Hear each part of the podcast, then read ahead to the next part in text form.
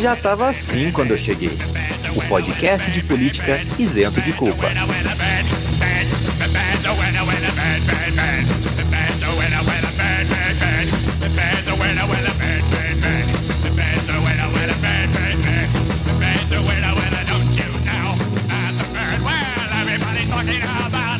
Salve, salve, meus queridos! Como estamos? Tudo bem? Esteja tudo bem nessa caminhada tarde, noite, manhã, madrugada ou quem sabe espaços lapsos deparou que você está ouvindo esse podcast. Meu nome é Vinícius Manduca, cientista social de formação e podcaster por empolgação. Ao meu lado, eles que têm as mesmas ocupações que eu, Henrique Macedo, Bárbara Lima. Olá! E maravilha, maravilha, vamos começar com o nosso frenético período eleitoral. Vamos continuar aí da onde paramos. Agora vamos falar das primeiras exposições midiáticas dos candidatos, aqueles que se mostraram, mostraram quem são, deram suas frases e palavras. Começamos falando então das entrevistas no Jornal Nacional, a sabatina William Bonesca. E o segundo bloco vamos falar também sobre os debates, esse programa que seremos interpelados mais uma vez pela maravilhosa coluna de Bruno Manduca, trazendo um pouco de ciência para o seu dia a dia. Do mais, todos prontos? Sim! Sim! Tá começando, já tava assim quando eu cheguei, o podcast que tá reforçando a segurança. Bora nós!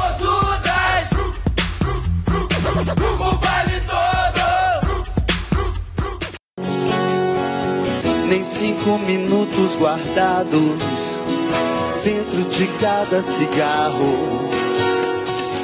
Você ouviu aí a música dos Titãs como abertura dos 5 minutos em homenagem ao Paulo Miklos que tava ali tentando apartar a briga de Ricardo Salles e Janones, é, referência de velho. Mas não vamos nos ater exatamente a 5 minutos, cabeça, mas cabeça, precisamos cabeça dar esse apêndice aqui é, essa semana teve uma operação, uma deflagração de prisões de um grupo de, bolson... de olá, empresários bolsonaristas. Bolsonaristas empresários, não sei exatamente o que, eles viraram primeiro. Mas o fato é que os caras estavam combinando um golpe caso Lula fosse eleito. Os caras de sempre, né? Então você tem Coco Bangu, você tem Velho da Van, você tem a Smart Fit, sei lá.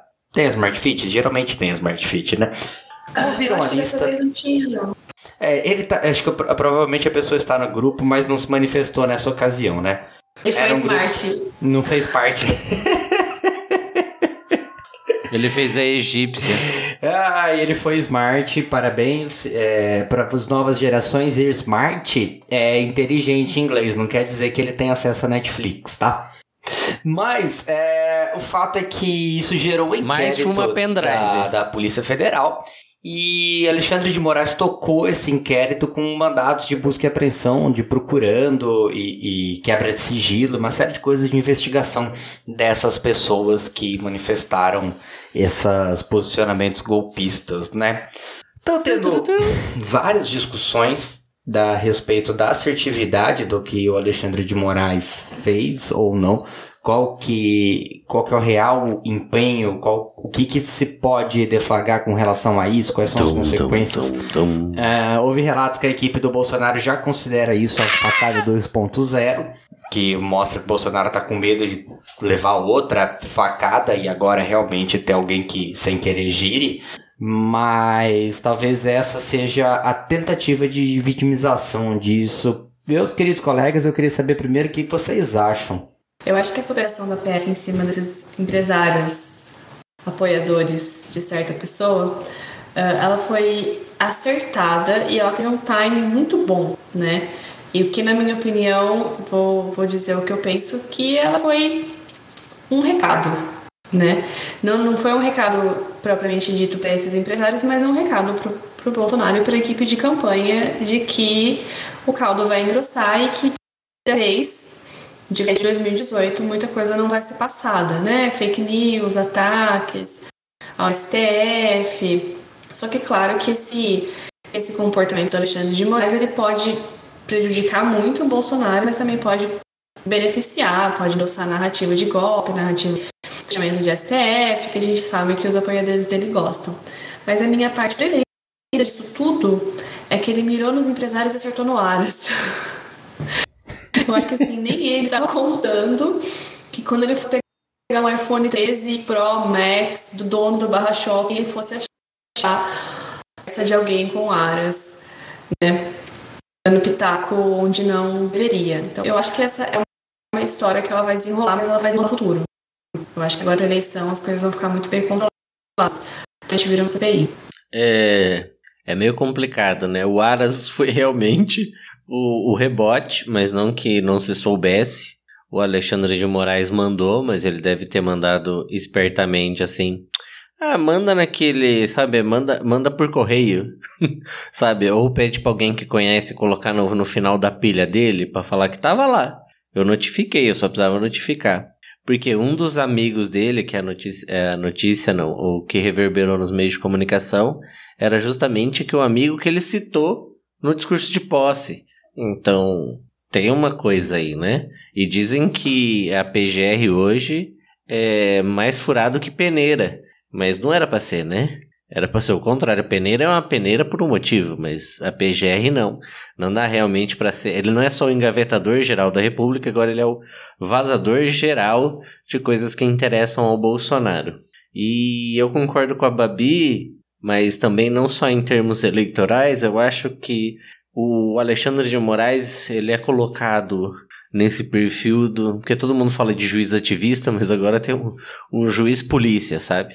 Ele é uma mistura de Brasil com Egito, só que é Ministério Público com o, os tribunais superiores. E é importante que esse recado seja dado antes das manifestações do dia 7. E agora o velho da van, fiquem na torcida, está na mira de Xandão. Mas obviamente, quando os dois carecas se encontrarem, pode ser que tenha uma outra reverberação, né? Mas é isso. Tinha que tirar esses caras da rua antes, mas mais do que isso, é desfinanciar esses movimentos. É, eu acho que você tocou no ponto que eu tinha pensado realmente. Eu acho que foi uma tentativa, na realidade, de tirar o financiamento dos movimentos. Eu não vou nem falar da campanha do Bolsonaro, mas que já tá vinculando a campanha do Bolsonaro porque é o mesmo financiamento, né? Mas a ideia foi mirar realmente no dinheiro. O que chama atenção, que aí é o que a Babi falou, é o caso específico do Aras, né?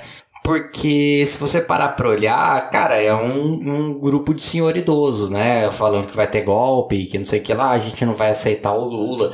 Mas é, é aquela coisa, né? Se o cara tá falando que vai te matar, você finge, ah, beleza, o cara é só mais um louco. Se o cara é um louco com uma arma falando que vai te matar, aí sim você fica preocupado, né? Mas é, é meio que o caso assim, beleza, os caras eles estão falando que financiariam um golpe, só que eles têm plenas condições e vontade de financiar um golpe, né? Então realmente é uma coisa que você tem que tomar, não é um qualquer grupo de WhatsApp. Mas eu acho que por que, que já tinha acesso a esses grupos, né? Metrópolis já, já monitorava esses grupos.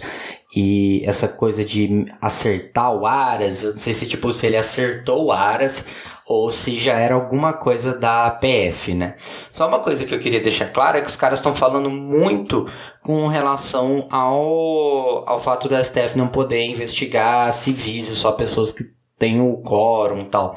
Bom, primeiro que pode, né? O, o STF ele vai guardar coisas relativas à Constituição, mas principalmente o que o Alexandre de Moraes fez foi autorizar a operação da PF.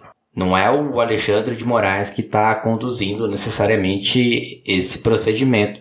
Ele só está dentro do inquérito de milícias digitais que o próprio Moraes já comanda, né? Então, deixar claro aí que não tem nenhuma deturbação é constitucional em cima do que tá rolando.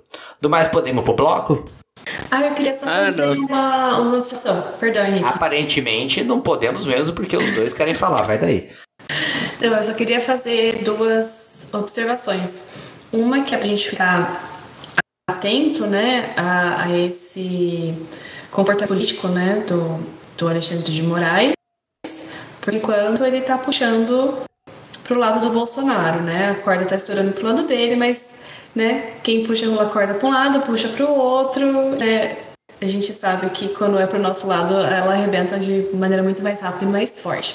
Uh, outro ponto ainda nessa seara de, de cortar financiamento, a gente tem que lembrar que a gente está em período eleitoral e que esses empresários, apesar de eles estarem sendo investigados como pessoas físicas, são pessoas jurídicas, são grandes, grandes empresários do setor varejista brasileiro e doações de pessoas jurídicas são proibidas em períodos eleitorais.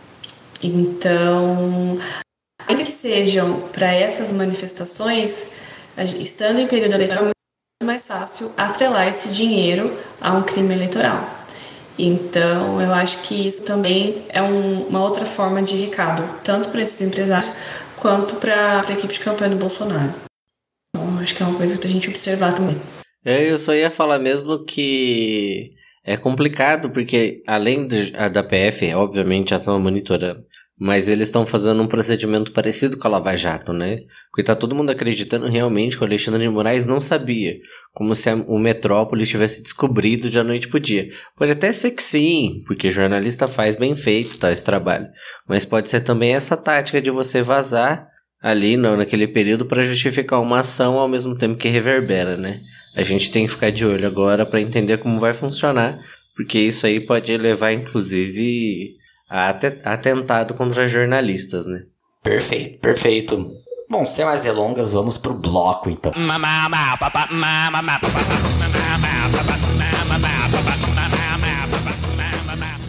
Maravilha, maravilha. Vamos falar das novas exposições dos candidatos para que eles possam ter mostrado aí quem são nessas eleições. Que a gente sabe que o perfil do candidato muda de eleição por eleição com relação à demanda social que ele está representando naquela, né? O que, que se importa, o que, que precisa. Começamos aí, vamos falar dos blocos de entrevista no Jornal Nacional com 40 minutos de, de fala para cada um do, do, das personagens envolvidas. O Jornal Nacional que entrevistou os quatro principais candidatos, pelo menos em números absolutos. A gente está falando de Jair Bolsonaro, Ciro Gomes, Lula e Simone Tebet nessa ordem, não necessariamente nessa ordem de entrevistas e não na ordem de, de pesquisa eleitoral. Tivemos alguns deslizes, tivemos algumas entrevistas que, blé, tanto faz, tivemos algumas entrevistas magnânimas. É, é lógico que a gente não precisa ficar recordando e, e, voltando tudo isso, vocês sabem muito bem do que, que a gente está falando, mas vamos discutir alguns pontos, principalmente no que diz respeito a Lula e Bolsonaro. É, para começar, todo mundo concorda que o Bolsonaro foi pior dessa do que em 2018? Não, eu não concordo. Você acha que ele foi melhor do que 2018? Eu acho que ele foi bem nas duas. Ó, oh, vamos lá. Em 2018 hum. eu assisti tanto o Roda Viva, quanto a entrevista do JN, quanto a entrevista do, do Jornal da Record, né? E na época, sem ter total compreensão do fenômeno político que estava acontecendo, eu falava assim, que absurdo, esse cara é um louco, um lunático, não é possível, né?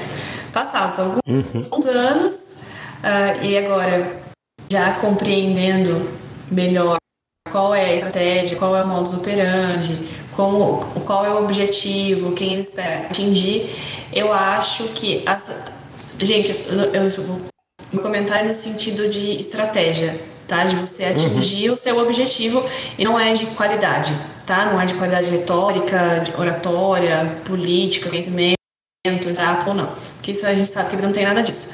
Mas pensando em retrospecto, pensando na entrevista da semana passada, eu acho que ele foi bem em todas.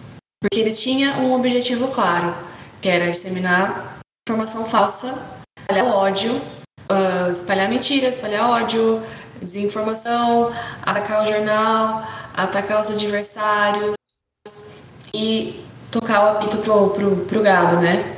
Então, é, eu gerar acho... conteúdo de rede, né?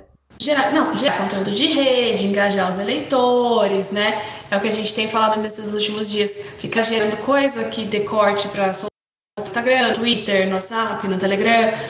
Então, pensando nesse sentido, eu acho que ele foi muito bem entrevista. Olha, Boni.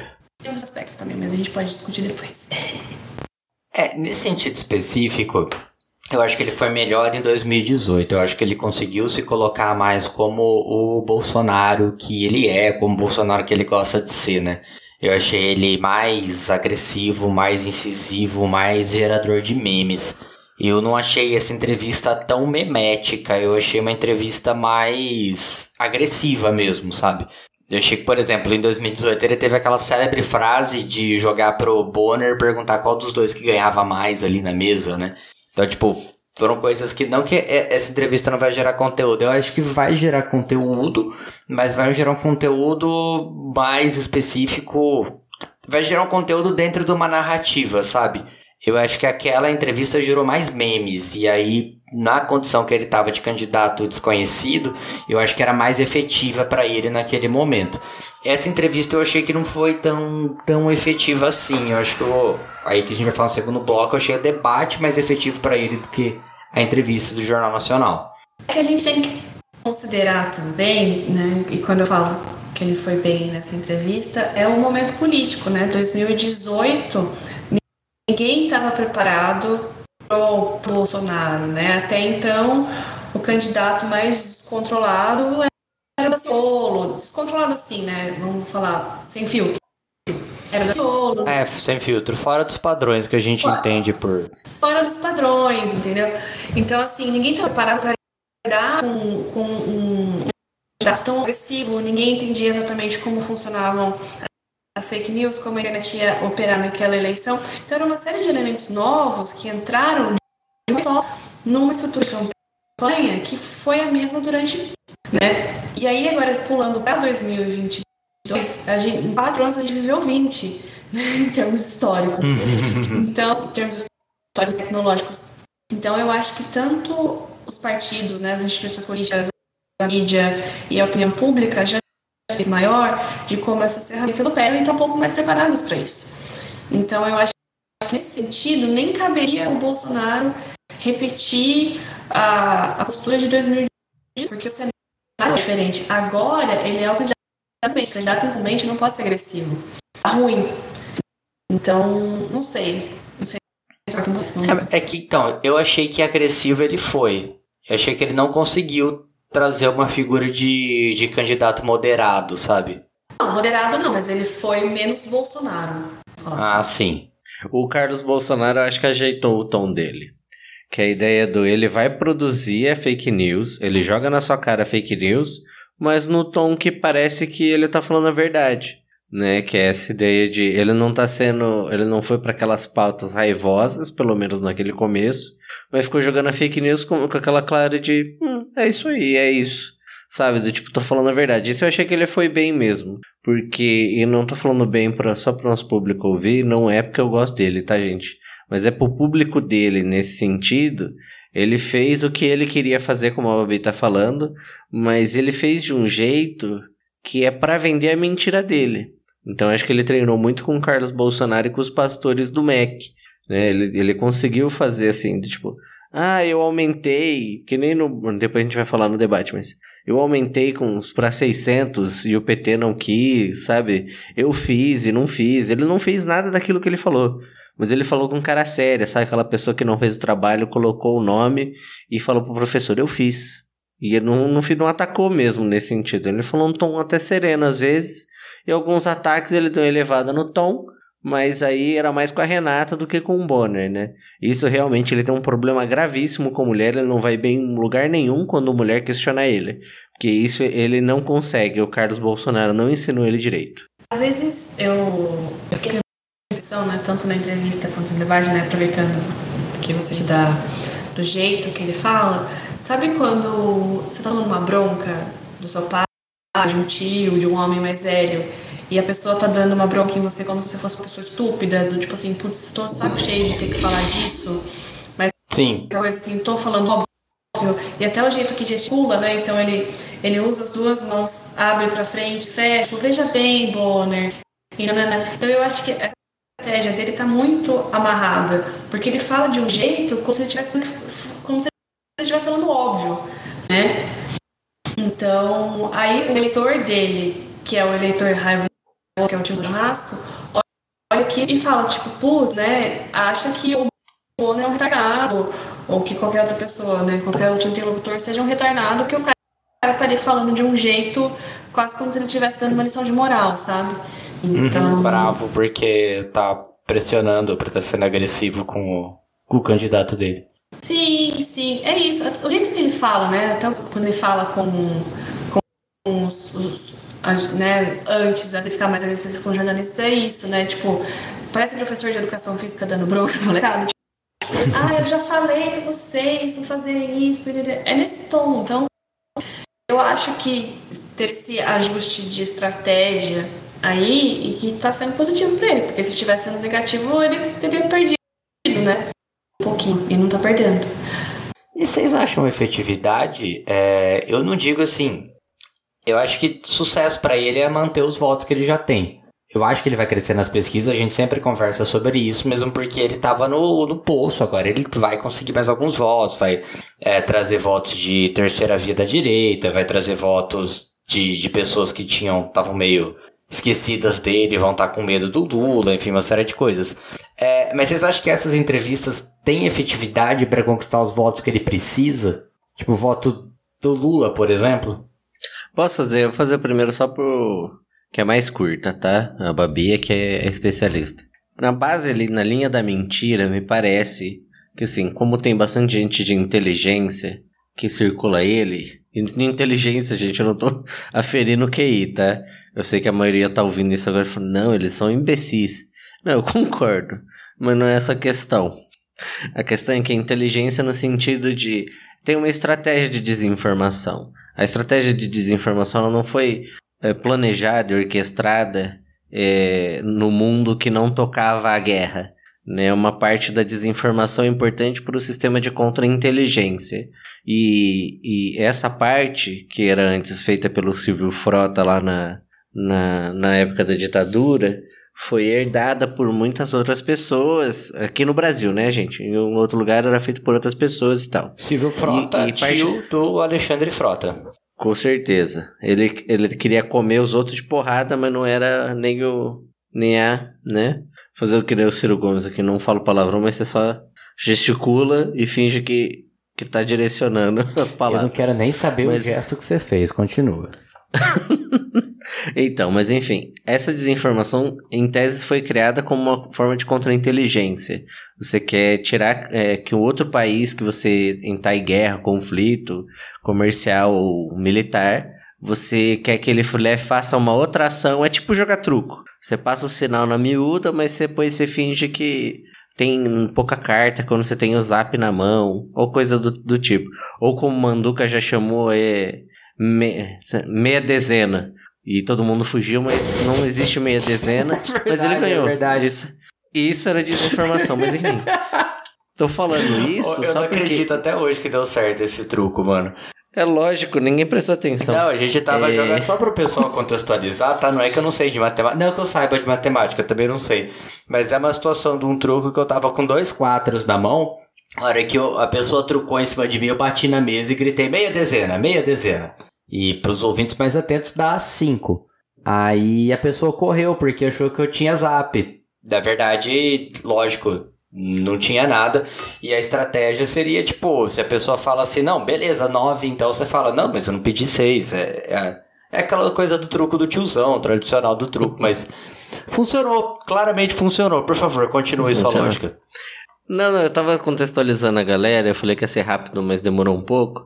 Mas era para essa ideia de. O meu medo, na verdade, aí eu concordo com que a gente vai ter que olhar as próximas pesquisas e tal, esperar, é que na verdade ele tá batendo numa tecla e usando esse negócio de desinformação que é, é paulatinamente aproveitar os meios abertos, Jornal Nacional, a Band, a, o horário eleitoral, para disseminar que ele fez os 600 reais, ele fez não sei o que da transposição do Rio São Francisco, nada do que ele fez, mas ele vai martelar tudo que ele não precisa ter feito, mas que ele vai querer que os outros achem que fez, uhum. para pegar uma massa de pessoas. Isso me preocupa, porque essa efetividade pode ser que sim tenha, porque muitas pessoas não vão checar fatos. Lógico que aí medir depois, a gente vai precisar de mais pesquisa para medir o quanto vai ser efetivo ou não essa campanha de desinformação para conquistar voto, né? Eu acho que vale a, a gente fazer um, um, um, disclaimer aqui, sei lá, tipo, pela mesma discussão, que eu achei muito interessante em cima do que, até do que a gente falou na, na coisa passada, ou falou entre a gente, não sei, mas é com relação a fake news.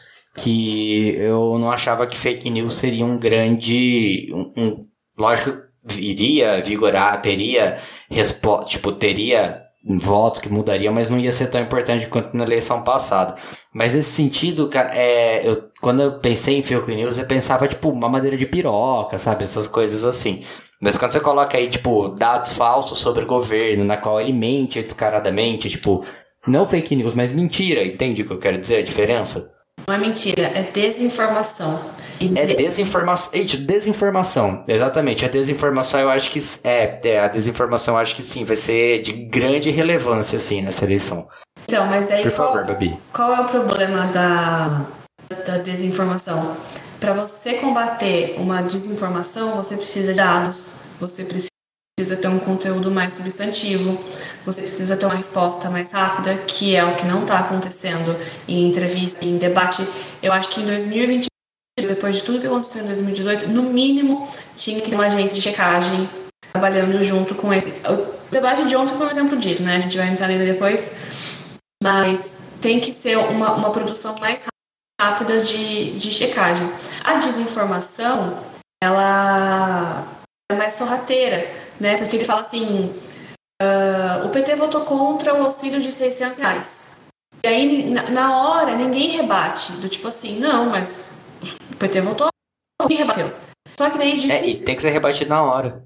Tem que ser rebatido na hora. E a gente chama de, de checagem de fatos, né? Do fact-checking, que a gente tem costume de usar o termo em, em português, assim, em inglês. Uh, só que daí é o tipo de checagem que a, a opinião pública, o eleitor médio, não vai fazer. O eleitor médio não vai atrás de ver de quem votou. O eleitor médio não vai cobrar o deputado, o candidato a deputado, para saber se ele votou contra ou se ele votou a favor. Ele vai tomar aquilo como verdade. E o Bolsonaro, como ele fala exatamente as mesmas coisas desde 2018, as pessoas já tomam isso como verdade absoluta. Isso é uma que a gente não vai conseguir mudar, né? O, a candidatura do Bolsonaro sempre tem esse caráter messiânico. Então, eu acho que seria, acho que se a gente estivesse lidando com fake news, uma maneira de piroca, né? Tipo, Lula comia criancinha, Lula ladrão de criancinha, né? Que nem tinha nos anos 90. É uma coisa mais combatível. Mas esse ano a gente vai ter esse problema da desinformação. E aí, uh, a gente só resolve isso com uma atuação em conjunto e rápida do judiciário, que é o TSE, da mídia e dos partidos. Porque se vier da opinião pública vai ser complicado.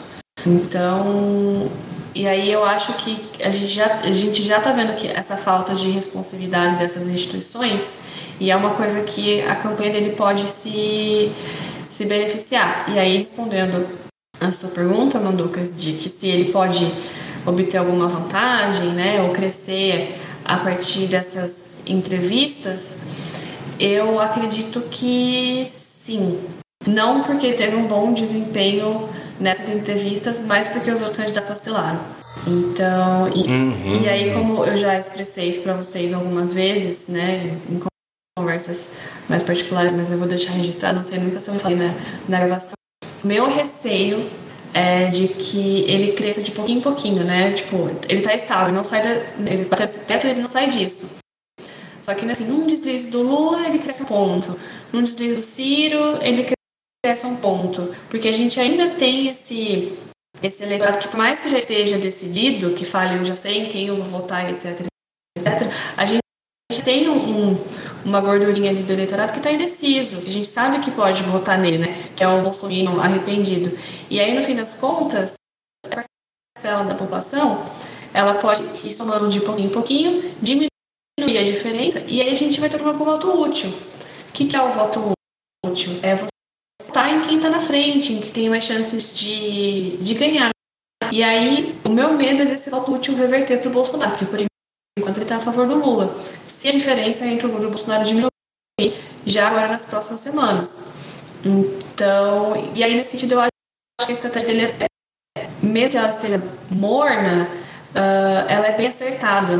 Né? E aí o engraçado é que ele está lançando mão das mesmas estratégias de outras campanhas vencedoras. Entrando um pouquinho em teoria, estou falando demais, desculpa.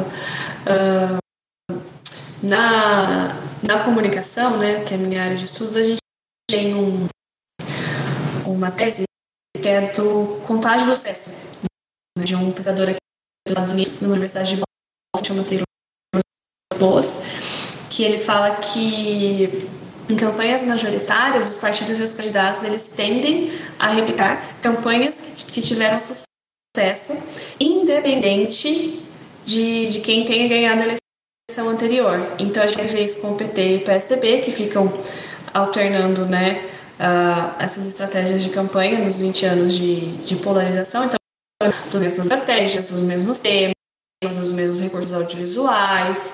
Né, a gente pode fazer um episódio só sobre isso.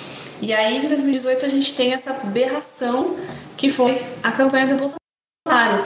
E aí, o Bolsonaro pula para 2022 e começa a usar as mesmas estratégias que o PT e o PSDB estavam usando há duas eleições atrás. Então, eu acho que, que ele está seguindo a fórmula, sabe? Então. Uhum. E aí que, que. Tipo, ele se, ele se fundamentou como candidato de sistema e por mais que ele esteja é, parte da campanha dele seja de dizer que não é de sistema, mas ele faz a, a mesma trilha de como se ele fosse realmente. Bom, ele é, né? Como ele fosse aí um, ex, um presidente tentando reeleição. Sim, sim, mas é, é, isso que é engraçado, porque a campanha anterior de sucesso é dele de 2018. Só que ele não está repetindo uhum. exatamente a campanha de 2018. É lançando mão de outros recursos. E aí já assistindo né, a participação dele, etc. Tudo bem, tem o Bolsonaro, que a gente está discutindo, que é a falta de controle nacional, a desinformação, etc. Mas outros candidatos também tiveram isso ao longo da história. Mas ele está lançando um desses recursos mais tradicionais. E aí, se os outros candidatos forem espertos, eles pegam, eles pegam nesse, nessa, nessa, nessa brecha para para a campanha Bolsonaro, mas ninguém fez isso ainda. Estou esperando. Contrata. Isso, falei demais. Não, que ele tá realmente é que tem, tem uma diferença. Agora ele, é o, ele quer se vender como pai dos pobres. Nunca foi, não nem trabalha, mas. E é isso que assim, é, só para terminar pro lado do Bolsonaro, para não estender demais é, sobre ele, eu só acho realmente que é muito complicado a estratégia dos outros, né? Porque ele já devia ter sido rotulado com mais ênfase como mentiroso o tempo todo. Se o problema é se, se, sempre tá partindo da informação, se você rotula a informação como um cara sendo mentiroso, ia ser mais fácil.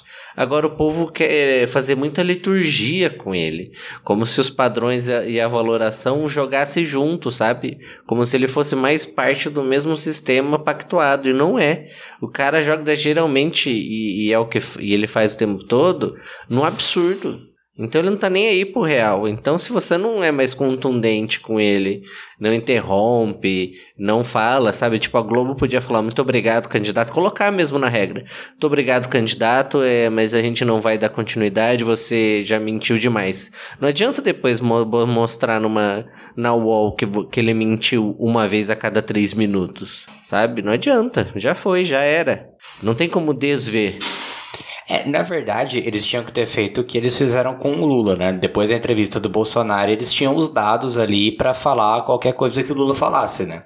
E eles não tinham isso pro Bolsonaro, mesmo sabendo que o Bolsonaro ia atacar, porque Cara, é, é, isso que a Babi falou. Essas, essas estratégias de desinformação, o Bolsonaro tá usando literalmente essas coisas já faz muito tempo muito tempo. Desde que tipo, ele fabricou isso na hora que, a, que deu os booms e ele continua fazendo a mesma coisa, a mesma coisa. Então eram questões que já deviam estar prontas ali para os entrevistadores rebaterem, né? E, cara, tanto. Eu vou, vou ter minha. Gente, não me cancela. Tanto o Lula quanto o Bolsonaro, né? E eu que tô estudando isso há, sei lá, uma década, eles falam exatamente. Eu sinto também.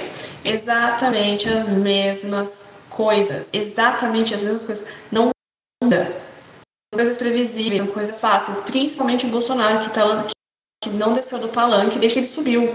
Então, assim, é um, é um troço fácil de fazer, sabe? É, eu não sei se é, se é má vontade, se é, se é estratégia, se é falta de, de comprometimento.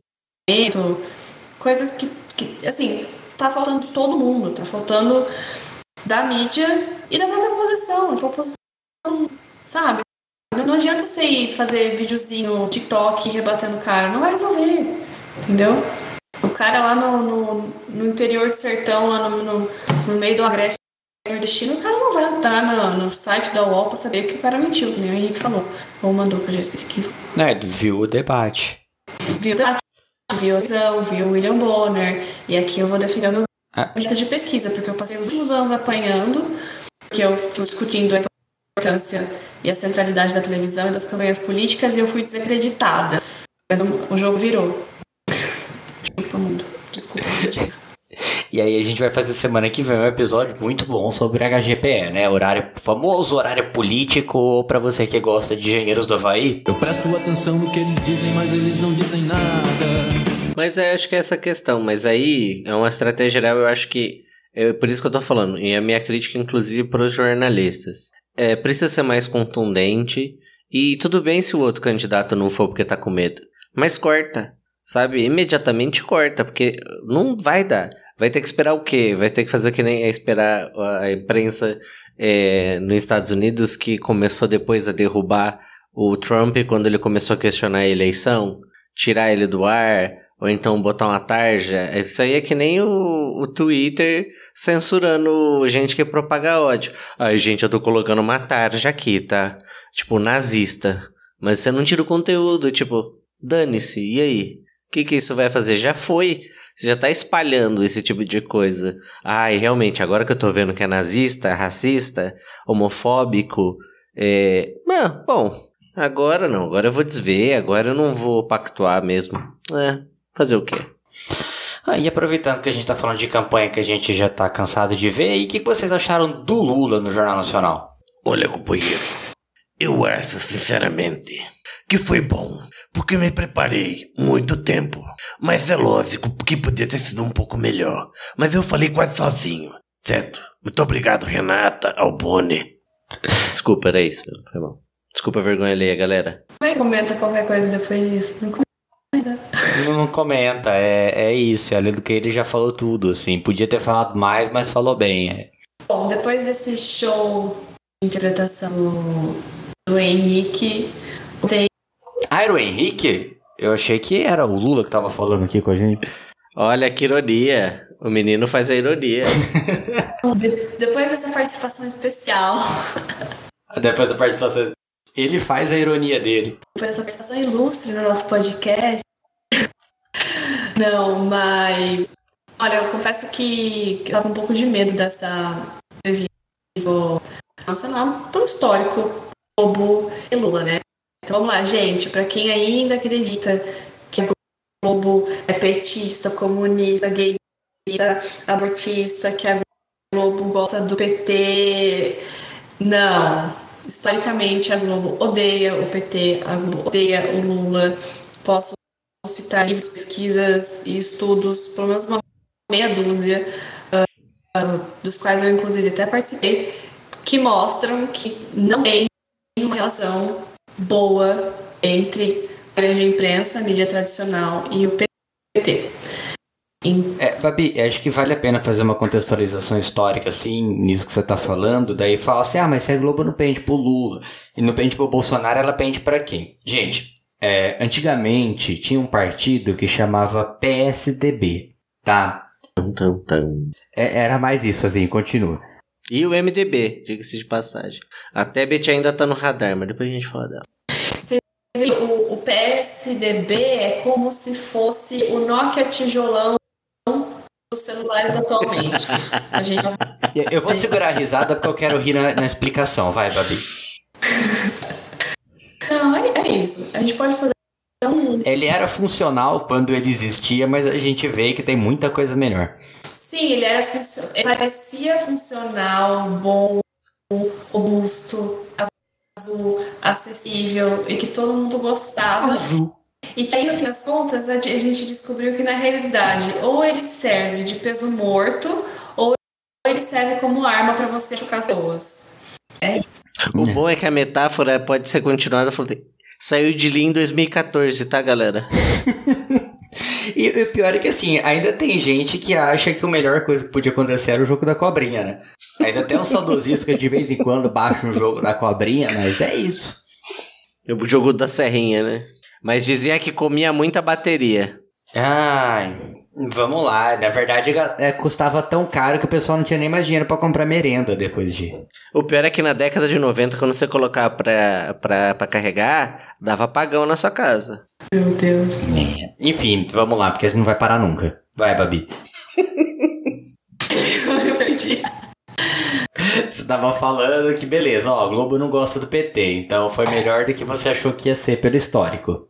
Beleza, então quem ainda tem dúvidas, né, relação não amistosa entre Globo e PT e Lula, eu recomendo que vocês joguem no Google antipetismo. E aí, boa sorte para vocês, tem matéria de jornal, várias coisas. Uh, então eu tava um pouco tensa do esse histórico da Globo com o PT, em especial o Bonner, que nunca escondeu o desprezo dele pelo Lula, pelo PT, e nem a alegria dele que foi encobrir a Lava Jato. Um pouco depois da entrevista do Bolsonaro, vendo que o povo tinha se comportado de maneira debochada, né, gente, foi gostoso de assistir, gostoso de assistir, deveria ter feito isso? Não, porque ele é um jornalista, não cabe para um jornalista ser debochado. É, mas enfim. Uh, é, ah, eu descobri, o Bonner é publicitário, tá, gente? Formação. Olha que loucura. Por isso que ele vende o produto dele. Foi mal, era isso, mano. Hum. Uh, então eu tava preocupada. Só que daí eu me surpreendi positivamente. Né? De começo, né? Logo na primeira fala, o senhor não é mais nada, a justiça. Ali eu acho que do, do Bonner, assim, ela tava caída, assim. Achou-se de bandeira branca. E aí o Lula pôs o Lula. E ele virou. E aí ele faz o que ele faz de melhor. Como disse o Ciro Gomes ontem, ele é um vendedor de serpentes. E ele é mesmo. Esse é um vendedor de serpentes não é uma coisa ruim quando você é político, tá? Muito pelo contrário, é uma coisa boa, porque você precisa literalmente encarar serpentes. Tá bom, Ciro Gomes? Uhum. Seu recalque bate em mim e volta. Cara, eu, assim, eu achei histórica a entrevista no, do Lula no, no Jornal Nacional, não por conta do, do, peso histórico, mas por conta desse histórico de entrevistas do Lula no Jornal Nacional. O cara tava completamente à vontade ali. Ele, como é que é? Acho que foi até você mesmo que falou, Abi. Ele pôs o Bonner no bolso. Parecia o. Aí foi, parecia o Gustavo Gomes marcando o Hulk, sabe? Tipo, não, não teve espaço nenhum para atuação, não teve espaço nenhum para se ter uma postura mais cínica, uma postura mais crítica. Uh, e aí surgiu aquela coisa assim: ah, mas ele pegou mais no pé do Bolsonaro do que ele pegou no pé do Lula. Na realidade não dá para saber, né? Não dá para saber porque o Bolsonaro ele foi, ele devolveu agressivamente pro Bonner desde a primeira pergunta, né? O Lula ele conseguiu trazer a situação para uma forma que fosse confortável para ele. Então, por mais que tenha uma outra postura do Bonner, eu, eu adequo muito a situação pro Lula mesmo. Como é que ele conseguiu conduzir ali a, a, a entrevista como que ele conseguiu arrancar do Bonner as respostas que ele queria enquanto estava fazendo os próprios pronunciamentos, sabe? Isso eu achei muito interessante por parte do ex-presidente. E, ah, eu não sei, eu achei que ele foi muito bem estudado, assim. Tem uma coisa que me chamou muito a atenção, que ele estava respondendo as perguntas e sempre que ele fazia alguma promessa do que ele ia fazer, ele não olhava nem pro Bonner nem para Renato, ele olhava para a câmera. Ele olhava para a câmera e fazia aquela aquela aquele sinal firme com a mão, que eu não vou conseguir reproduzir no programa de áudio, mas ele prometia olhando no seu olho, assim. Então foi tudo muito bem pensado, foi tudo muito bem estudado. Eu achei uma aula de comunicação, realmente achei uma aula magna de comunicação política e seria o, o melhor cenário possível, né? Seria o que deveria ser falado do, do preparo de candidato, né? Eu ia falar, antes de, de falar na polêmica, é, eu queria falar uma coisa que é realmente muito bom ver, e não é o político demagógico, não era o, o finado Levi do Aerotrem, não era os caras que eram mais bufônicos, né? Mais palhaços e tal, que sempre frequentavam debates. E deu saudade nesse último, né?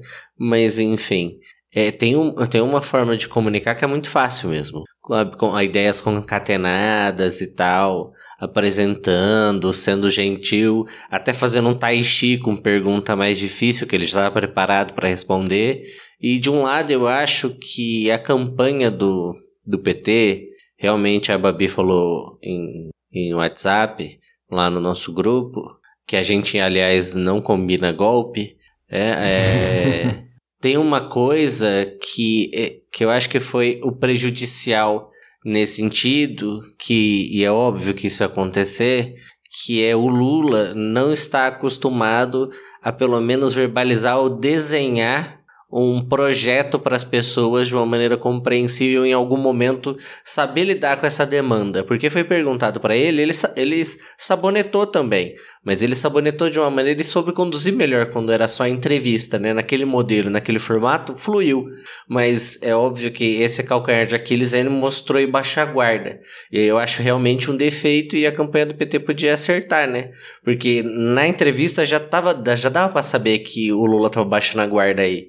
Eles, toda vez que perdia a proposta, ele não falava uma coisa concreta, sabe? Ele não fazia nem pelo menos um um, um, meio do caminho. Isso eu achei mais difícil na campanha dele na, no Jornal Nacional, né? Como você falou, aquilo foi uma peça, não foi um, uma entrevista, mas isso eu acho que ele errou. Agora deixar para o especialista. Eu concordo com, com o Henrique. Eu acho que esse sentimento antipolítica que a gente tem vivido desde 2013 fez a gente esquecer uh, qual, o que é um político por de política era da imagem, do comportamento, da retórica de um chefe de Estado, de um representante. Tudo bem, a gente tem pessoas que ainda cumprem esse papel, mas eu acho que o Lula é o, o tipo ideal, né? Vamos colocar assim, entre conceitos. Ele é o tipo ideal do, do político por, por vocação. E aí a gente está falando, a gente fica meio que embasbacado. Como o Henrique falou, ele saboreou também na, na, entrevista do, do JN, não se comprometeu em vários meses. Eu acho que faltou mesmo o comprometimento de, de na, nessa questão programática, né? De apresentar propostas. Quem está fazendo, inclusive, que só ele tem um, um projeto de governo, você não fala de proposta nenhuma desse projeto de governo. né? É aquele da ansiedade. Mas eu não penso se isso não é de propósito. Assim, não que eles não tenham ou não tenham, não vou jogar, não vou julgar isso, mas isso de não apresentar proposta, eu não, não sei se não é uma estratégia, porque não é possível não ter falado nada até agora, né? Sim, não, mas eu ia chegar nisso, né? Porque estão resgatando essa. E são todos, tá? Não é só o Lula, não. O Bolsonaro também está indo para esse caminho, né? Como eu disse anteriormente, ele está replicando estratégias de outras campanhas. Mas eles estão indo para esse essa página política mais tradicional, só que ao mesmo tempo eles não estão se comprometendo como um político tradicional, né? Evitando propostas, uh, evitando clichês, né? Do, do clichê se eu falei, eu vou fazer isso, eu vou fazer aquilo. Então, é um, é um movimento interessante, sabe? E eu acho que, eu concordo, essa entrevista do Lula para o JN foi, foi histórica assim, por vários, vários motivos, né? A gente pensar em todo também o contexto do Lula ter sido preso e de, de, toda a cobertura que, que a Globo fez sobre, sobre a Lava porque querendo ou não, a cobertura midiática acaba influenciando né, a opinião pública e a gente viu que até o, o judiciário. Então, acho que o Lula sentar lá depois de todo aquele tempo e ouvir o que ele não deve mais nada à justiça, acho que uma, uma, última pergunta aí mais pessoal, queria perguntar para vocês o que, que, vocês acham. Vocês acham que o Bonner realmente pegou mais no pé do Bolsonaro do que do Lula? É, sem dúvida. Não vou, não vou ser hipócrita, né, gente? Pegou, ué. Pegou. Mas eu acho que aí é a diferença, né? Se a gente estivesse falando, por exemplo, pensando no, no, no trabalho ético de alguém que está trabalhando na comunicação, né? Uma coisa é quando o seu entrevistado e aí nós não fizemos isso na vida, porque a gente não tem essa, essa responsabilidade ética, e muitos jornalistas também não têm, mas enfim. Mas enfim, teria que ter, que a ideia de você precisa fazer um contraponto, porque o objeto da, da, da, da comunicação ali é extrair alguma coisa, né?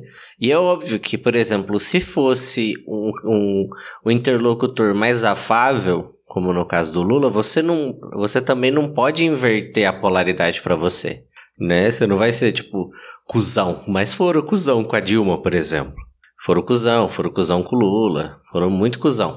no sentido de fazer e aumentar o tom, porque faz, eles faziam parte do jogo político. Mas no caso, por exemplo, fosse só pensar minimamente no interlocutor Bolsonaro, no interlocutor Lula ou no interlocutor Ciro ou na Tebet, por exemplo, fica bem claro que o único que ofereceu mais resistência e estava ali pronto para o combate e queria mobilizar isso no, no William Bonner e na Renata era o Bolsonaro. Porque, uhum. inclusive, ele precisava disso para fazer uma reação, né? Então eu acho que isso faz uma diferença também. Não só que o William Bonner pegou no pé, eu acho que inclusive que ele pegou pouco no pé. Mas é óbvio que aí não é metodologicamente aceito, porque eu sou um torcedor nesse caso. E por mim, o William Bonner e a Renata, principalmente a Renata, subia na bancada ali e enchia ele de bicuda. Mas enfim. Gente, e a gente tem que considerar outra coisa também, né?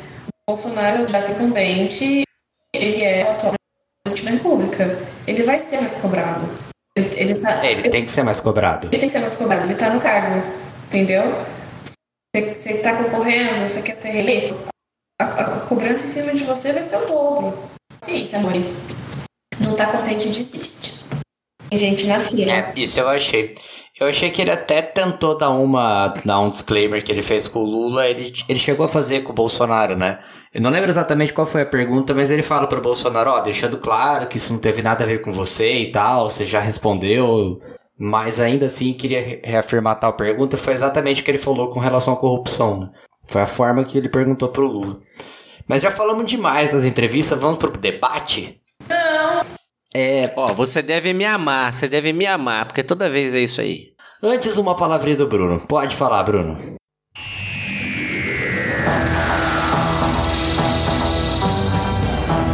A vida, o universo e tudo mais.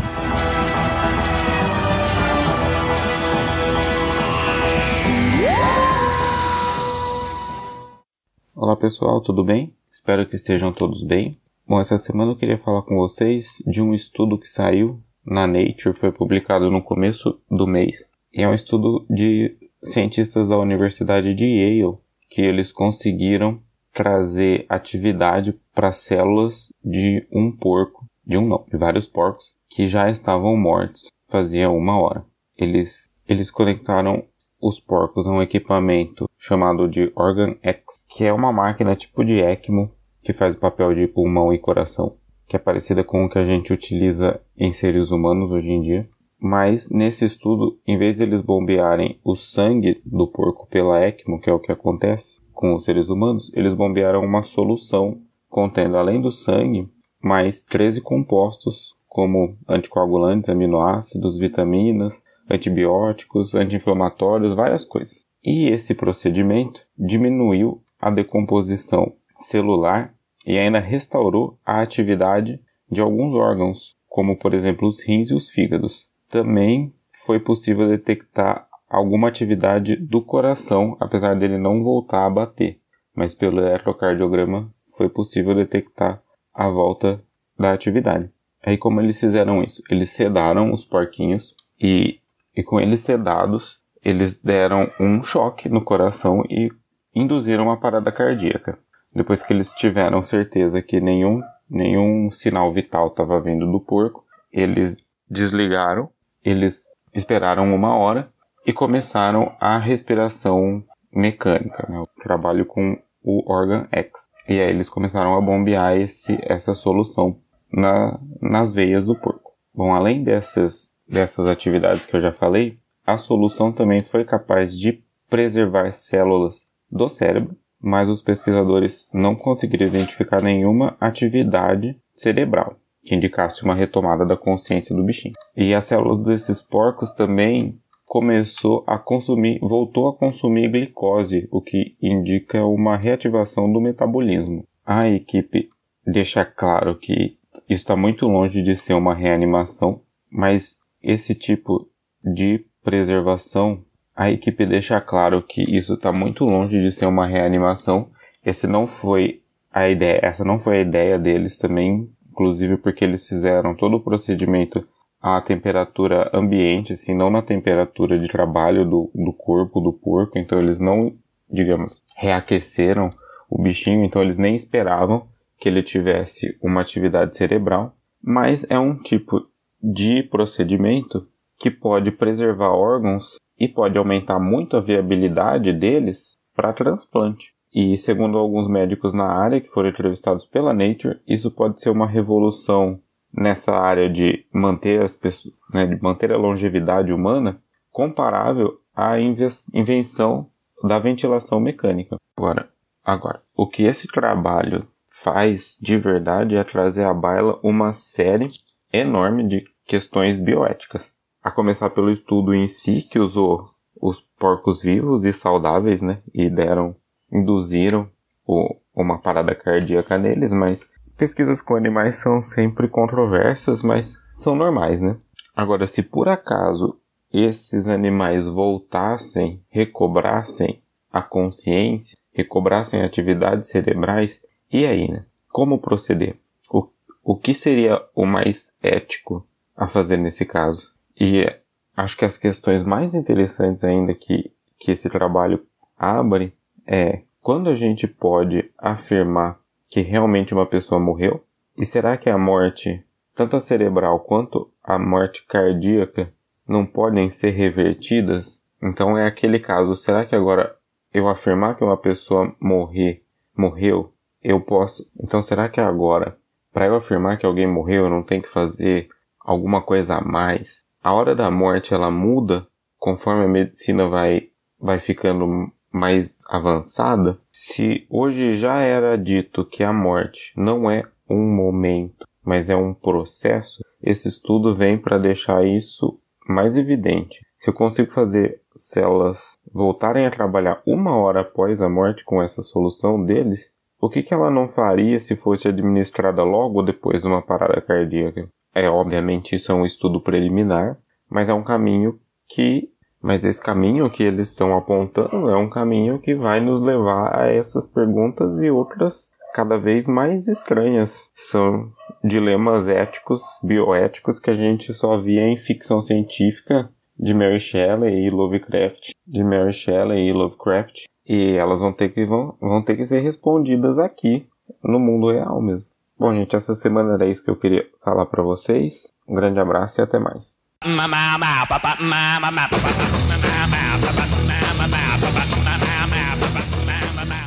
Maravilha, maravilha. Muito obrigado, Bruno. É...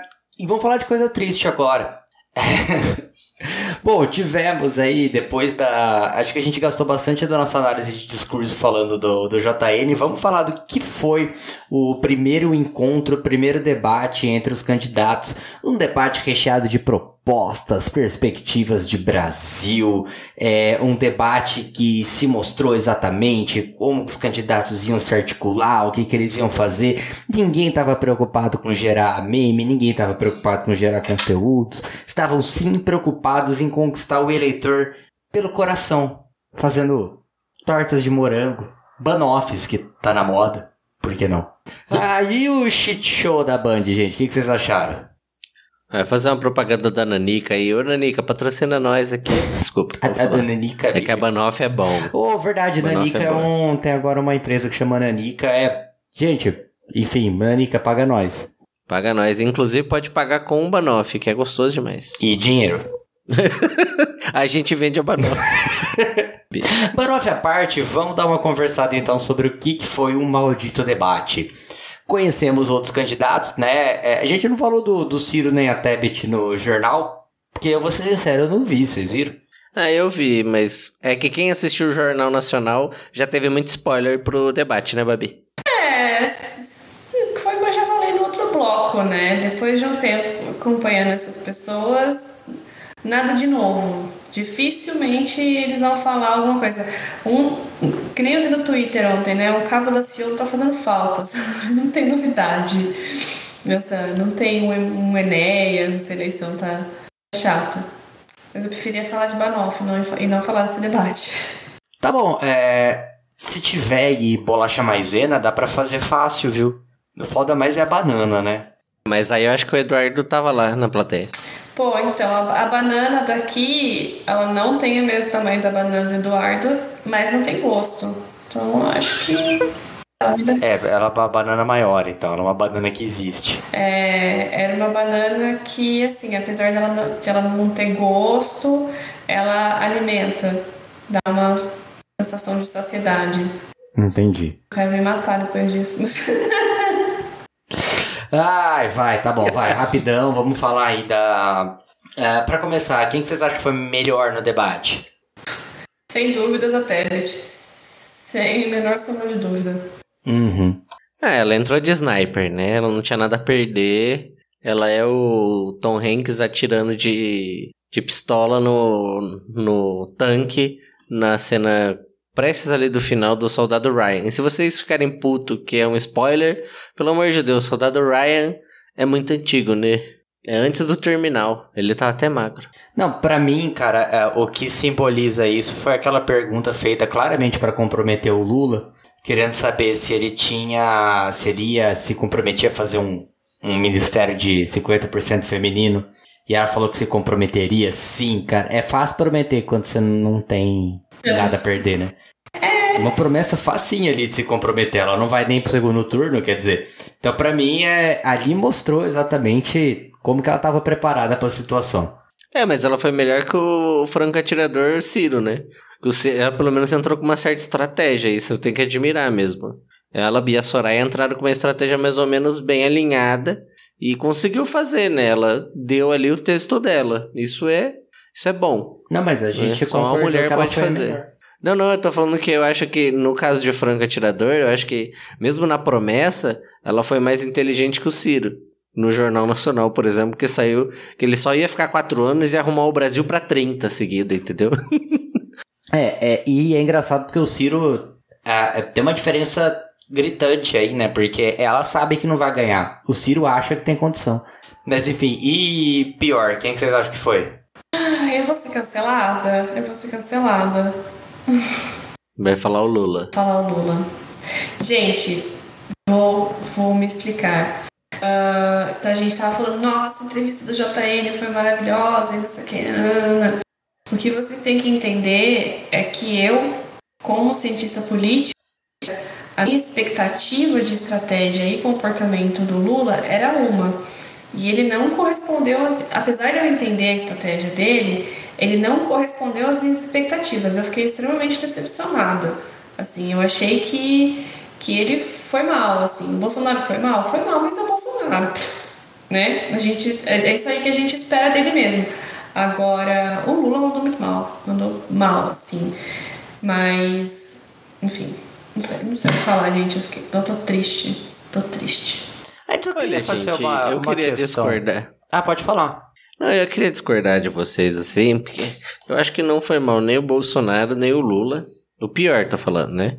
Eles, o, o, o Bolsonaro ainda acho que foi mal, porque ele deu, ele entregou o que ele é, mas ele decepciona a campanha dele. Então, apesar de eu rir na cara da campanha dele, né, não fico chateado.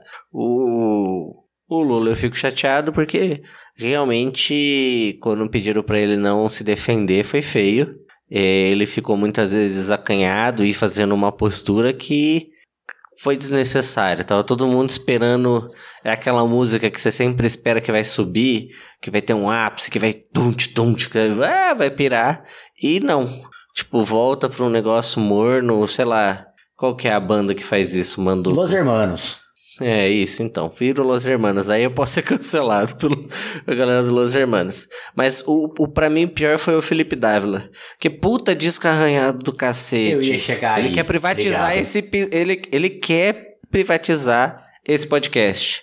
E a gente também.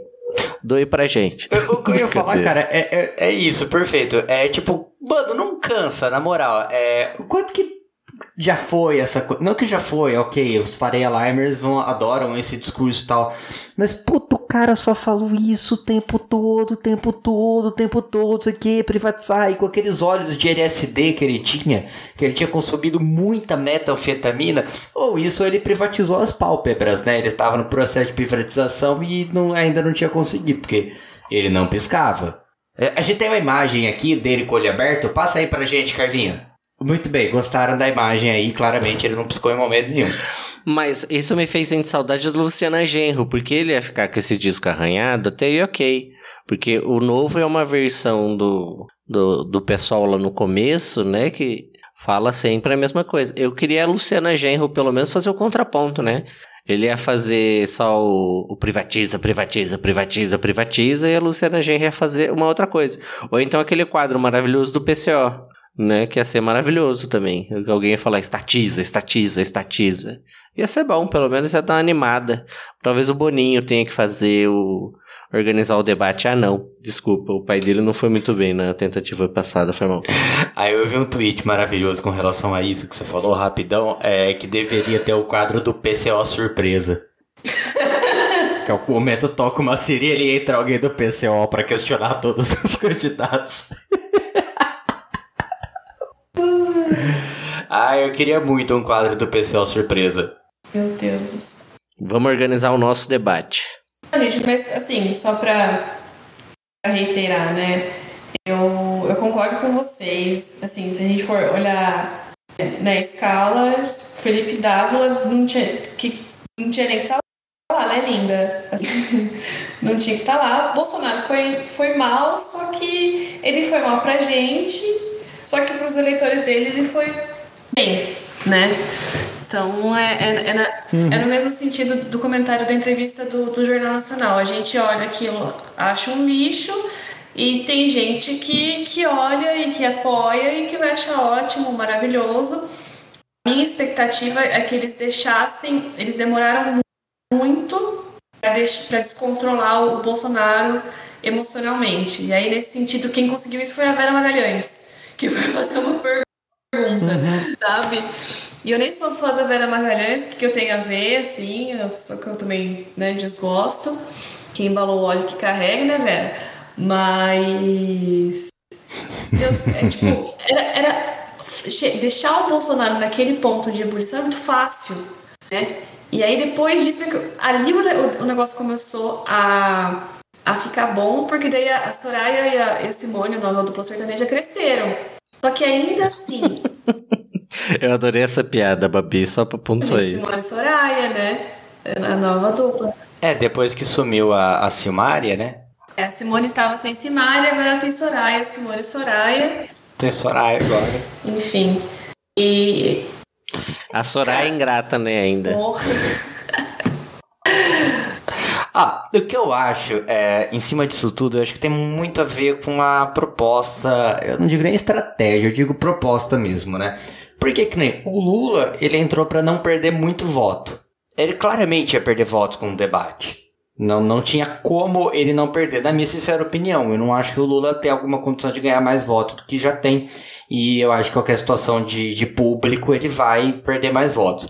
Então ele entrou para não perder muito voto o Bolsonaro um pouco na mesma situação. Só que estatisticamente falando, qualquer voto que, por exemplo, o Ciro ganha é voto pro Bolsonaro. Porque qualquer voto que nenhum dos dois disputa é voto pro segundo turno.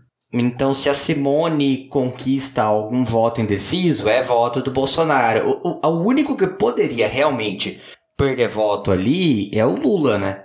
Era o único que tava. E foi o que ele fez com maestria, na minha sincera, na minha sincera opinião.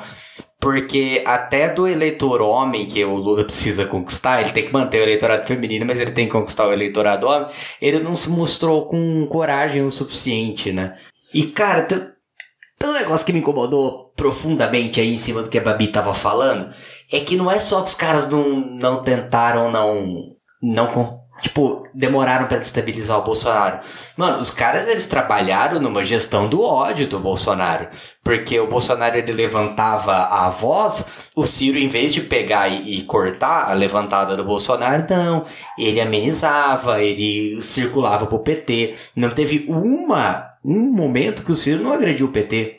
E era um momento que assim, tá, beleza, é adversário, tanto quanto o Bolsonaro e tal, mas era para enterrar o Bolsonaro.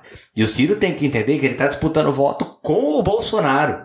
É, eu acho essa, essa estratégia do Ciro burra e kamikaze, assim, porque claramente o público que vota no Ciro hum, tem uma identificação maior com o público do PT do que com o público bolsonarista, né? Até onde eu vi o uhum. perfil de, de votantes. Mas assim, eu, eu entendo, eu concordo com você. Eu entendo a estratégia do, do PT de deixar o morno e um pouco mais na, na defensiva, porque óbvio que ele ia tomar bordoada de todos os lados, ele é o candidato a ser batido, né? O Bolsonaro, tipo, o cara é tão que ele consegue ser o, o, o candidato incumbente, tá atrás na, na, nas pesquisas e ainda ser o, o primeiro bloco, bloco o Bolsonaro não existiu, né? Ele ficou esquecido no churrasco, né? Uhum. Cagaram pra ele ali, se ele tivesse lá e tivesse, não, não faria diferença nenhuma. Mas o que me incomoda nisso tudo é para mim fica a sensação de que a equipe de campanha, a alta cúpula do PT, não confia na capacidade do Lula de responder uma pergunta de uma maneira mais incisiva sem ser taxado de, de odiento, né? Como diria o, o Ciro Gomes, odiento. Mas isso me incomoda, porque a gente sabe que o Lula tem capacidade, por exemplo, de, de entrar no embate com o Bolsonaro sobre corrupção, amarrar o Bolsonaro, colocar ele no canto dele e acabar com o debate ali. A gente sabe que o cara faz isso em cinco minutos. Por que, que não fez? Entendeu? Uhum. Ele não precisa ter uma. Era o que a gente queria. Era o que a gente queria, era o que a gente estava esperando. Não, é que eu acho que é, tem uma coisa no marketing político que tem que acabar com essa coisa de ficar fazendo grupo é, focal e aí quer ficar para alguns temas, eles não pesquisam tudo. E quando você não sabe fazer grupo focal, né? E muitas vezes você não vai aprofundar cada tema. Mas de qualquer jeito, é, eles, como teve uma repercussão tão negativa da postura do Lula no debate, eles não pegaram isso no grupo focal quando se tratava ali, porque eles falaram, ah, o grupo focal ali não gosta de.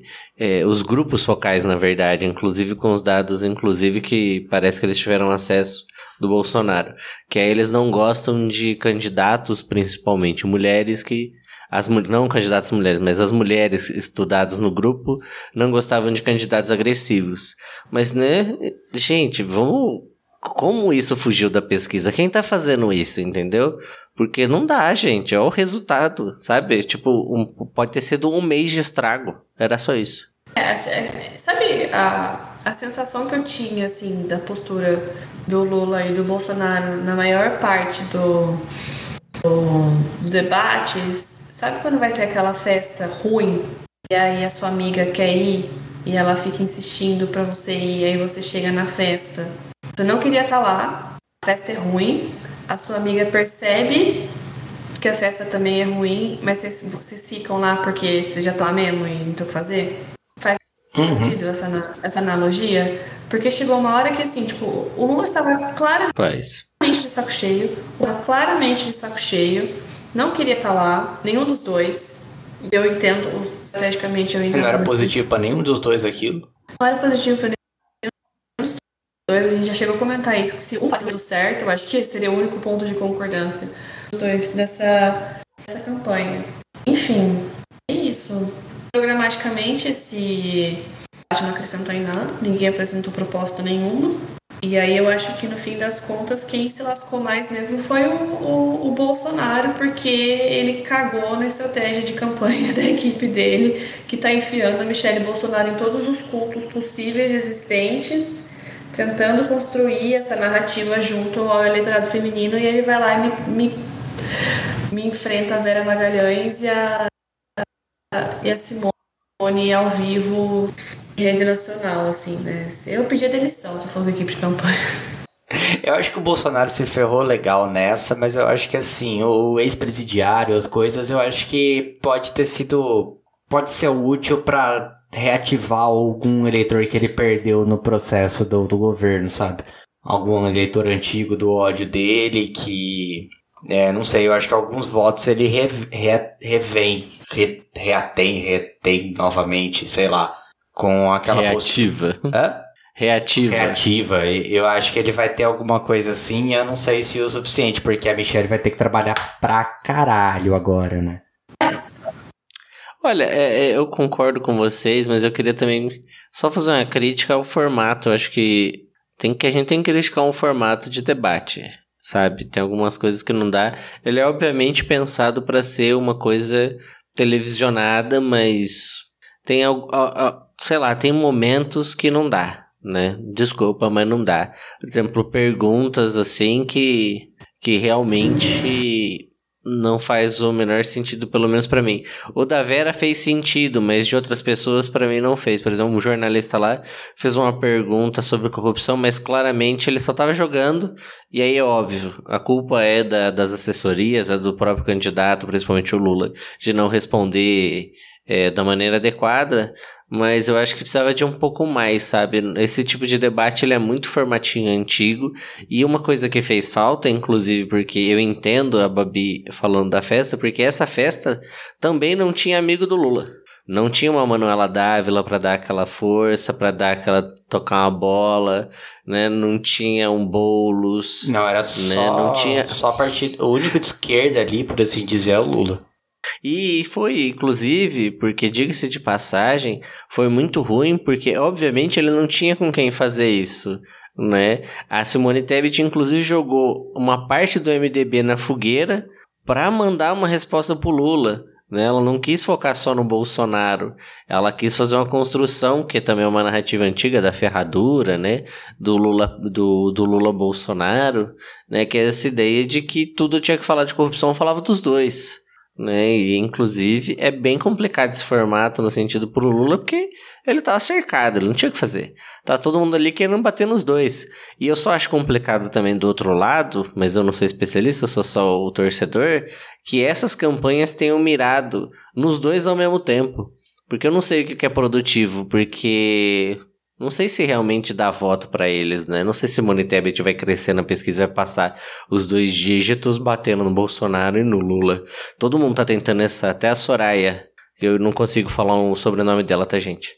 É, que é a candidata, bate nos dois, mas ainda não cresceu. Tá todo mundo. Se você não quer é, votar no. Você quer votar no Lula porque não quer o Bolsonaro e você quer votar no Bolsonaro, que não quer o Lula, vote em mim. Eles estão dividindo, de novo, aquele negócio da terceira via, dividindo o voto. Eles não escolhem uma pessoa para bater. Então, ou você bate no Bolsonaro, ou você bate no Lula. Os dois não dá, porque depois você fica batendo nos dois, ninguém cresce, né?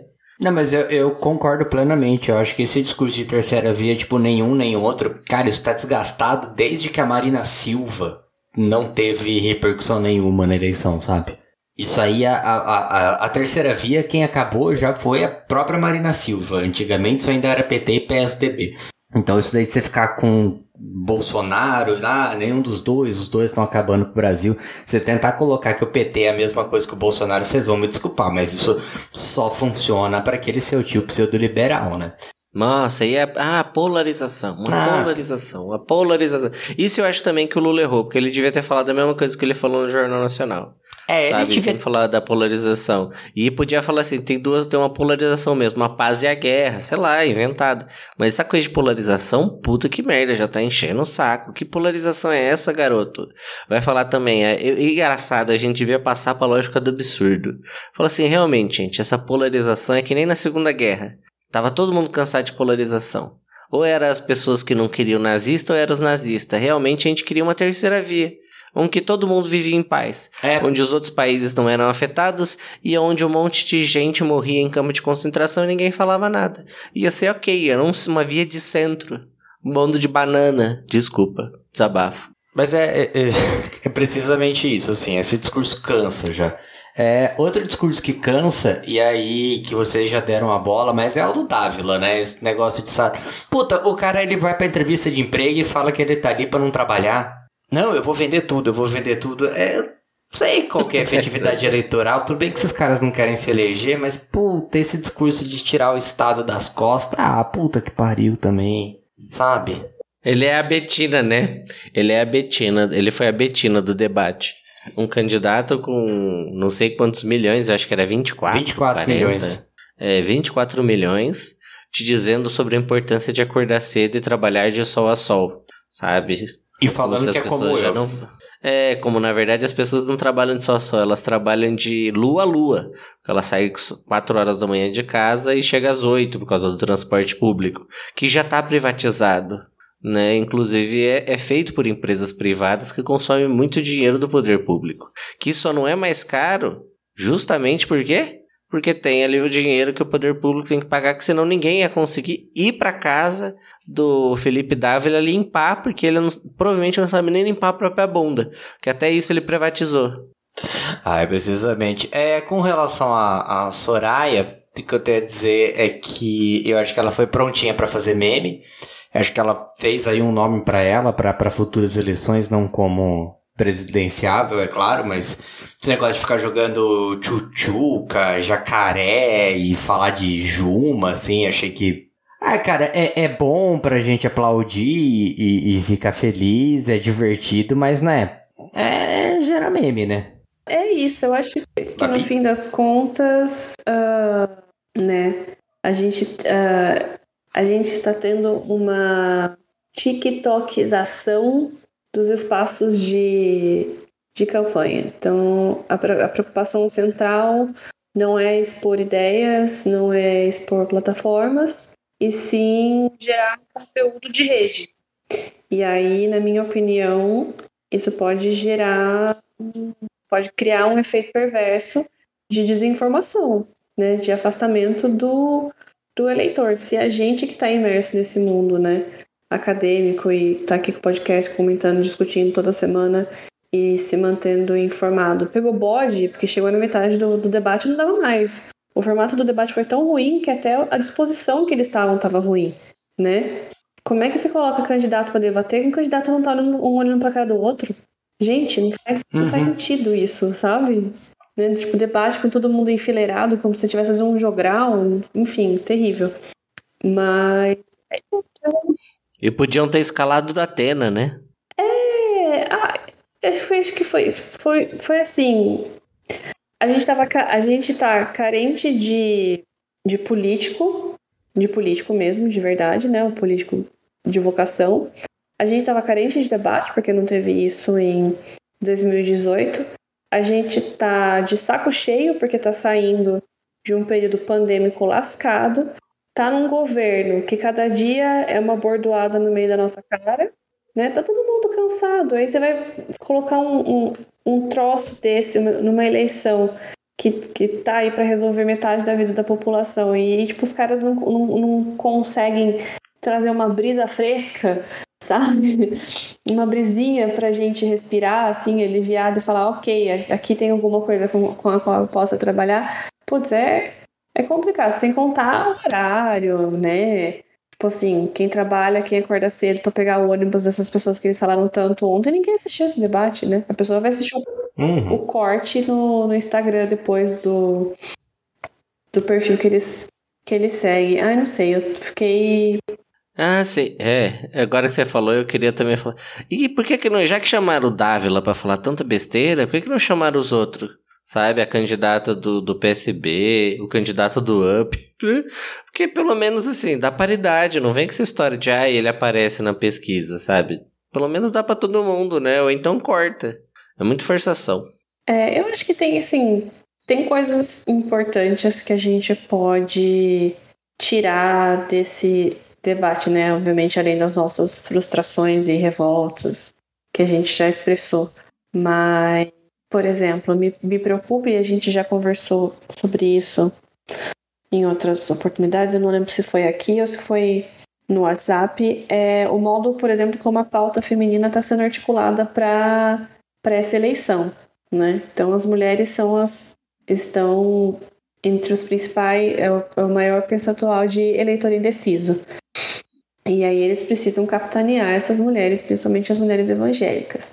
E aí o Bolsonaro vai lá e larga essa no meio da campanha. A Simone e a, e a Soraya espertamente conseguem reverberar essa pauta. E, e aí o, o Felipe Dávila, pff, né? Meu Deus. Né? Falou mulher, ai meu Deus, o que é isso? Elas vieram de patinete elétrico, né? Uh, uhum. O Ciro tentou, mas aí o Bolsonaro deu uma interpelada dele ali, aí hoje a Patrícia Pilar tá, tá arrumando a cagada dele. Uh... Não, e o Ciro, assim, ele teve uma oportunidade e ele pegou leve. Ele falou, mas, mas presidente, você, quando fala uma coisa, é por isso que o pessoal pensa. Tipo, ele deu a oportunidade pro Bolsonaro se explicar. É, então, eu acho que eles estavam todos brifados nessa ideia de de agressividade que ninguém teve a, a sapiência de entender que você pode responder uma coisa de modo contundente sem ser agressivo. O Ciro eu acho que não tem essa capacidade, né? Duvido muito. Mas. É, tem isso Mas- também, né? O Ciro não é bom O nisso. Ciro não é bom nisso, mas eu creio, por exemplo, que o Lula seja, o Bolsonaro também não. Né? Que a gente sabe que ali no inteligência emocional passa, passa longe. E, e aí virou essa pauta aí de, né, sobre, sobre o, o, o papel da mulher, mas eu acho que ela está sendo utilizada pelas campanhas de uma maneira muito perversa, assim, tanto pelo Lula quanto o Bolsonaro, quanto, quanto pelo Ciro. Mas eu acho que isso aí dá um episódio à parte, assim. É, a gente precisa falar disso. A gente já marcou de falar disso. E vamos então encerrar esse? Vamos. É, só ia... Posso falar só um negocinho? Lógico. Que a pauta racial desapareceu. Ninguém mais tá falando, ninguém comenta, ninguém fala, sabe? É. Tirando o Lula que mencionou em algum momento ali, quando ele falou que pretos, pobres, periféricos, ninguém tava discutindo alguma política pública, falando sobre a proteção da população preta que continua morrendo, sabe? Não, não é isso. Acho que como não virou o, o, o consumidor, né? Ou o, o, sei lá, o alvo das campanhas, esvaziou, né? Não tem. Ninguém falou nada, ninguém comenta, e isso tá incomodando a tal ponto que até a própria campanha do Lula tá fazendo despertar em quem vai votar nele de qualquer jeito que não quer o Bolsonaro, uma estranheza, né? E deixando bem chateado, falando, que porra é essa, Lulão? Entendeu? É meio foda. Gente, É, é Black Lives Matter, mas Black Votes não, né? É, mas assim, só pra, pra deixar uma. deixar uns 50 centavos, que tá quase pra 50 reais hoje. ah, pautas sensíveis não são tratadas durante as campanhas, tá? Então, corrupção, aborto, minoria, elas ficam de fora, principalmente da propaganda eleitoral. Eventualmente elas surgem na, no, no debate. O Bolsonaro chegou a falar ontem que ele era contra o aborto, mas é um vespeiro que ninguém toca, né? porque são pautas complicadas, então, tipo, não me estranha que nenhum candidato tenha falado de, de nem o Lula tenha falado de minorias, etc. Porque eles não falam, tá? Assim, só pra. É, e só uma coisa, é um, é um negócio que tá na minha tese, né? O Bolsonaro, ele recorre a aborto sempre que ele tá ruim.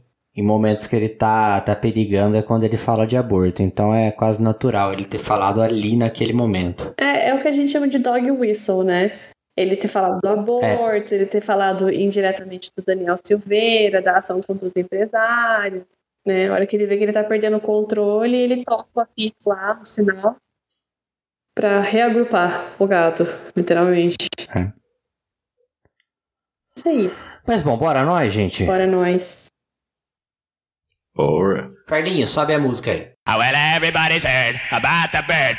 E maravilha, maravilha pra você que nos aguentou até aqui nesse episódio, nos nossos antigos moldes, com todos os minutos que vocês tanto gostam ou abominam, nunca saberemos, a menos que vocês deixem o seu feedback que tantos pedimos. Aonde vocês vão deixar esse feedback? Ali nas redes sociais, arroba já underline tava underline assim, tanto no Instagram quanto no Twitter. Eu queria agradecer a vocês, eu queria agradecer a todos que colaboraram aí na construção desse episódio. Obrigado, Bruno, pela brilhante coluna. Obrigado, Daphne, por estar sempre com a gente. Obrigado a você, Henrique. Obrigado. Obrigado a você, Babi. Thank you, graças, em homenagem à Anitta que ganhou um prêmio importante ontem. Uhum. Parabéns, Orgulho Brasileiro. E por falar em Orgulho Brasileiro, vamos aproveitar aqui para deixar um parabéns especial para Dona Neuzeli, que fez aniversário essa semana. Parabéns, Deuseli! Parabéns, Dona Neuceli! Muito sucesso, muito amor e muito comunismo sempre. Do mais, é isso, a gente volta semana que vem. Abraço!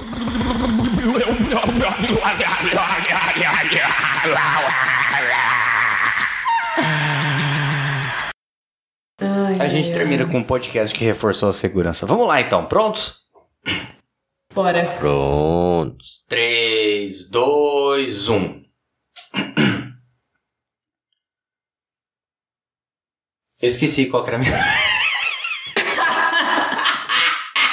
Perdão. Não, era o, o. Eu não lembro qual frase que a gente ia começar, a gente falou todas. Acho que nem. Por mim, colo, coloca- como- ah, colocaria só a introdução do, do bonde do Tigrão, sabe? Isso, beleza. Vamos lá. Eu deixo salve, salve, meus queridos. Propor a, a introdução. Você põe aquele.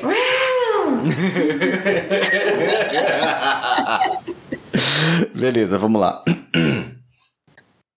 3, 2, 1.